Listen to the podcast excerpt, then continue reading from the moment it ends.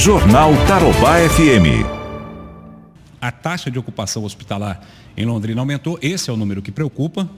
Esse é o... Não adianta falar, ah, tem 740 pessoas com coronavírus. Não tem, não tem. Pode ter muito mais do que isso. Só que esse número que a prefeitura divulga é desde o começo da pandemia, lá no início de março. Então nós tivemos quase 500 casos já descartados. Então não tem, oficialmente nós não temos é, 200 pessoas ativas com coronavírus. Mas o que preocupa é a taxa de ocupação hospitalar. É, tem muita gente ocupando os hospitais, aumentou muito, tem 29 pessoas na UTI.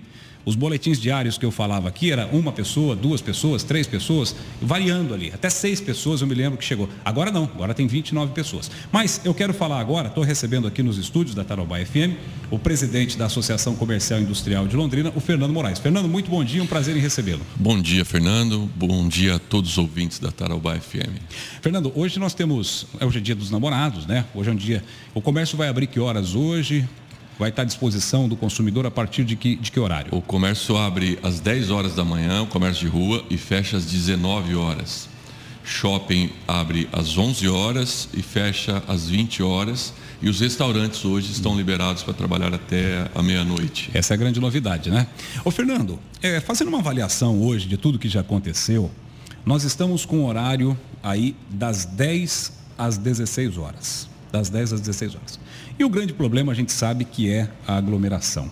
Não seria já o momento de se discutir é, flexibilizar um pouco mais em horários estratégicos né? e com proteção, talvez um pouco mais cedo alguns, um pouco mais tarde para outros. Você acha que não, não, não estaria no momento de o, se discutir isso? A grande preocupação dos horários são os fluxos de ônibus, né? Inclusive teve até uma mudança no serviço agora essa semana porque estava tendo muitas aglomerações nos ônibus. Então o comércio entrando às 10, ele evita esse horário das 8, das 9, que é 8 entra a indústria, 9 serviços e o 10, é, 10 horas o, o, comércio. Talvez a gente poderia esticar um pouquinho até às 17, porque às 18 também existe uma aglomeração Isso. muito grande. É, mas a grande reivindicação nossa seria para o sábado o sábado que, que, que, que a gente está perdendo aí um, um dia muito especial para o comércio. É, além de tudo, é, o porquê desse sábado que a gente gostaria? Porque, como você falou, a, a semana está muito curta, está trabalhando só com seis horas, o pessoal tem só 15 minutos de almoço, então ele, ele fica sem tempo de ir no comércio. Exatamente. Principalmente o servidor público também, que fica é, é sem esse tempo para ir no, no comércio. Mas é, a, nossa, a gente está com uma preocupação, como você vem falando aqui também, sobre a ocupação de leitos. É uma preocupação grande nossa. Mas a gente tem que deixar bem claro aqui que o comércio, a, a economia não pode fechar novamente e pagar essa conta de novo. Porque a gente tem no, já teve 90 dias de pandemia, a gente sabe que tem 120 leitos para ficar pronto no HU e esse negócio não anda. Eu fui falar com, com o pessoal do HU, falaram que segunda-feira agora vai ficar pronto 10 leitos de UTI e 20 de, de enfermaria. E o restante só de, dia 15 de julho. Isso não pode acontecer. E, e o, o, que, que o pessoal do HU é, é, Alega. reivindica?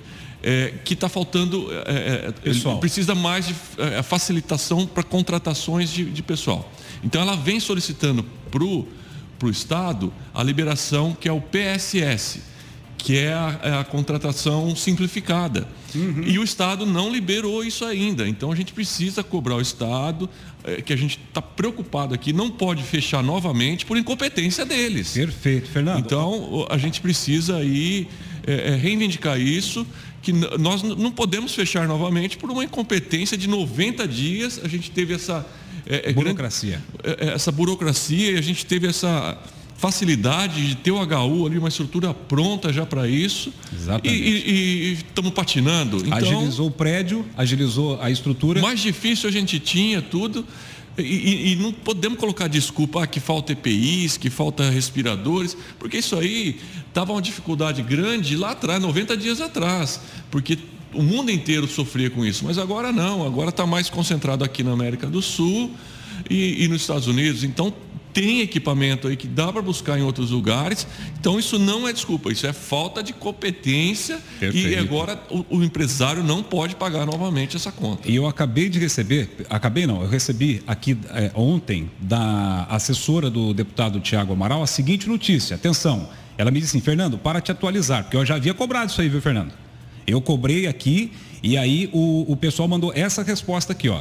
Está para ser assinada a autorização para a contratação de funcionários do HU. Está para ser assinada. Por enquanto, temos a autorização da Comissão de Política Salarial da Casa Civil, que é formada por secretários de Estado. O processo está agora na PGE e aí vai para a assinatura do governador. Vai estar tá na Procuradoria Geral do Estado, que é o, o setor jurídico, né? Para o HU serão 190 sendo 64 vagas de nível superior, 126 para agente universitário de cargo médio. Na lista de profissionais a serem contratados estão médicos, enfermeiros e técnicos. A contratação está prevista para um período de seis meses no valor de 4,9 milhões de reais, com custo mensal de 832 mil reais, para trabalhar no chamado hospital de campanha ou de retaguarda. São 247 profissionais, parte já foi contratada por chamamento, então faltam 190. Nesse processo de autorização também estão os funcionários para o hospital universitário universitário, da UEM, da UniOeste e, claro, da Universidade Estadual de Londrina. Informação que eu recebi aí recente, antes do feriado. Então, né? mas do, é, está demorando, né? Está para assinar. Ah, pelo amor de Deus, a gente está aí